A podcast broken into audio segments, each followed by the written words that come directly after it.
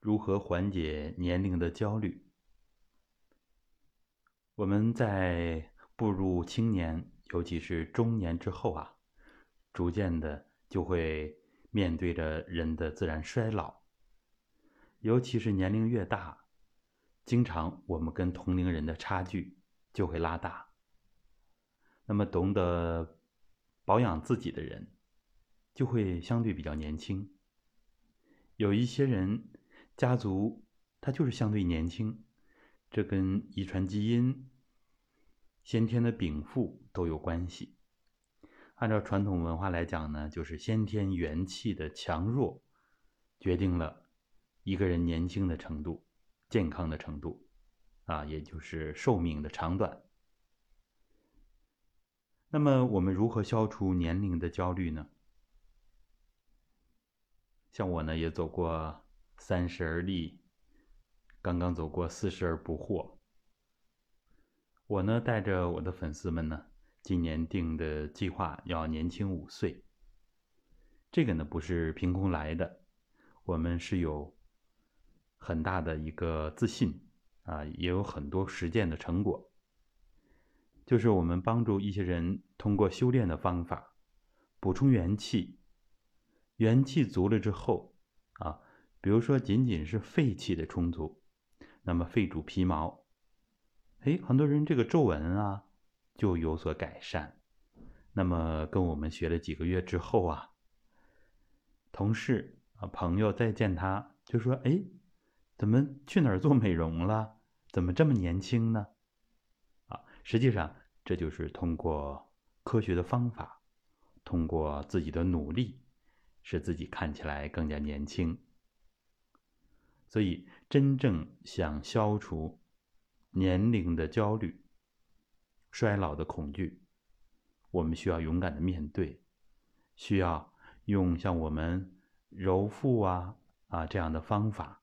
直腿坐呀，这样的很好的一个方式，把我们命门的元气不足啊，中医所说的生气之源，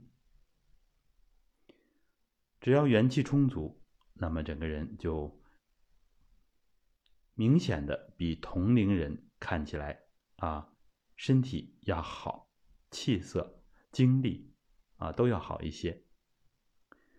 所以啊，中年人出现的啊，中年肥胖啊，啊，油腻大叔啊，啤酒肚啊，其实都是元气不足出现的一些衰老的迹象，脱发呀，头发提前的斑白呀，等等。所以面对着一天一天逝去的时光，我们啊，不能坐而待毙。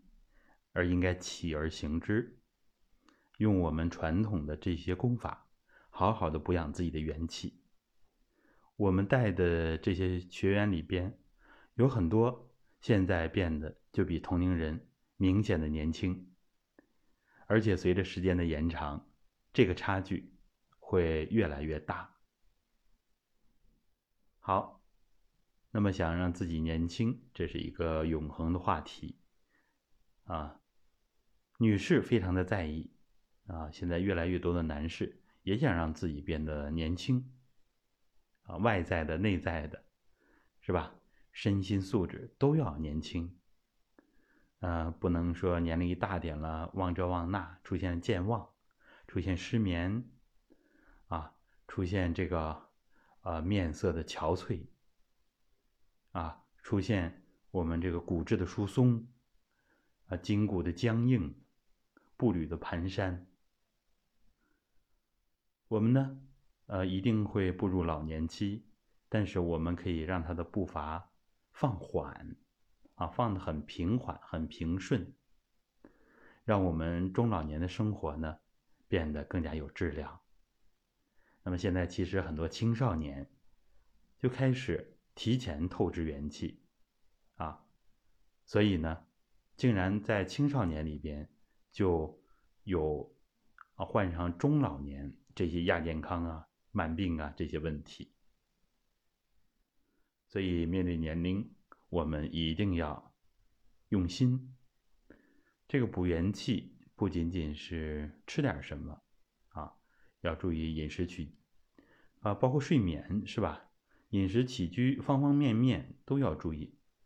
但是最重要的，我们要多闭目养神，养我们的精气神，用我们的这些传统的古法，来真正的补养元气，这样才能更好的促进睡眠，促进消化吸收，把我们各条啊获取能量、获取营养、获取元气的通道都疏通，啊。